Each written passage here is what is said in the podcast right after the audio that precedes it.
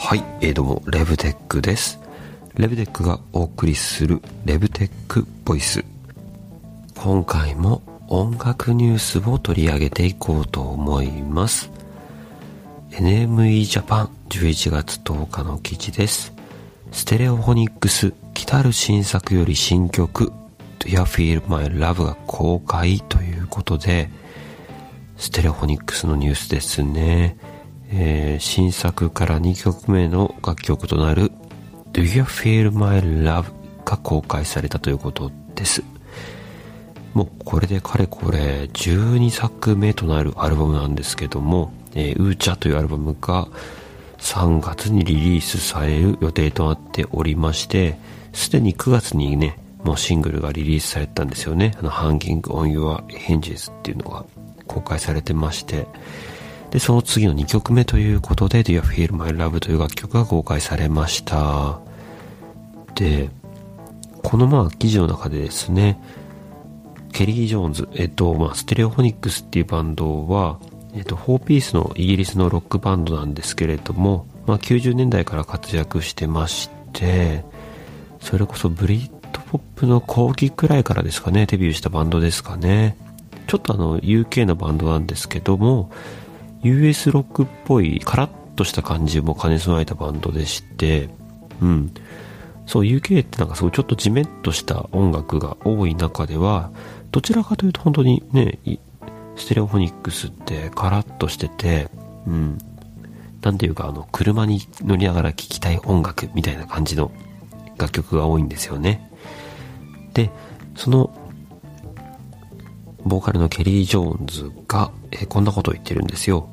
ギターリフの曲が好きで携帯にはそうしたアイデアがいっぱい詰まっているんだ。でも、それを感じられない時は歌詞を書いても無駄なんだよね。ここ数年はそうしたバイブを感じられなかった。今回はそれがあったんだよって言ってるんですよ。で、このね、言葉を見てて思ったんですけども、今の時代、音楽をこう、奏でる奏者の方々ってどうやってそのアイデア残してるのかなってちょっと思いました。ね、昔だったら紙に書き留める、その場でも弾いてみるとか様々にあったと思うんですけども、今だったらそれこそ、ね、もうスマホがあれば録音すぐできますから、前なんかよりもすごいシンプルにアイディアを形にできるのかなって思うわけです。これはまさしくテクノロジーの進歩によって、よりですね、クリエイティビティを発揮した時のダイレクトにもあのそのクリエイティブしたうん財産というか種っていうのを残せていってるってことになると思うんですよね。だからそう考えていくと昔に比べるとアイデアの幅が広がってたりするのかなとかちょっと思いました。とはいえ逆にまあその何もない時代だからこそ得られるものっていうのがあってだからまああの、アーティストさんなんかによっては、あの、スマートフォンでやっぱ使ってると、いろんなニュースが来たりとか、通知が来たりとか、どうしても自分のペースで行動ができなくなる。ということはありませんか？ね、スマホ依存とかっていう風に言われたりもしますけども、それこそあの、ね、旧ソネコカミがファントムバイブレーションの中で語っているような世界っていうのはもちろん、まさに今っていうのが、そういう状況だと思うんですよ。ね、僕もそのスマホを常に持っていますし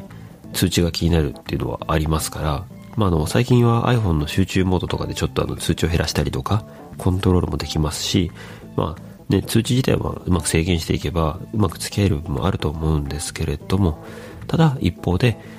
どうしてもその通知が気になってしまう。そういうケースはあると思います。まあそういった意味で言うと昔なんかってそういう通知とか全くなかったわけですから純粋に自分と向き合う時間が多かったんだろうなと思うわけです。だからこの情報量とか時代の違い、それが今の音楽と昔の音楽に与えている影響、ここら辺はちょっと興味深いなと思いまして、まあ、ケリー・ジョーンズがアイディアを得たというところにですね、ヒントを得て今日はお話ししてみました。そして、えー、このステレオフォニックスなんですけども、えー、2001年に発売したサードアルバム、Just in エディケーショントゥパフォームですね。ジープっていうあの、頭文字取ったアルバムですけども、ここから20周年を記念したツアーを今月後半から開始することが決定されているようです。あれからもう20年ですね。僕もこの2000年代すごい音楽を聴いていた人間の一人なので、結構最近そう20周年とか25周年っていう文脈で自分の好きなアーティストがよく出てくることが多くてですね、まあすごい胸が熱くなっているところなんですけれども、そういったまああのね、この記念イベントとか記念アルバムとかいうところから、まあ久々にですね、あなたが好きだったあの時代の音楽を聴いてみるというのもいいのかもしれません。はい。えということで、え本日はステレオフォニックスの新しいシングルのニュースからアイデアがどう形にされていくのか、その過程の違いはどうなのかというところについて少しお話ししてみました。思いつきで話しているので、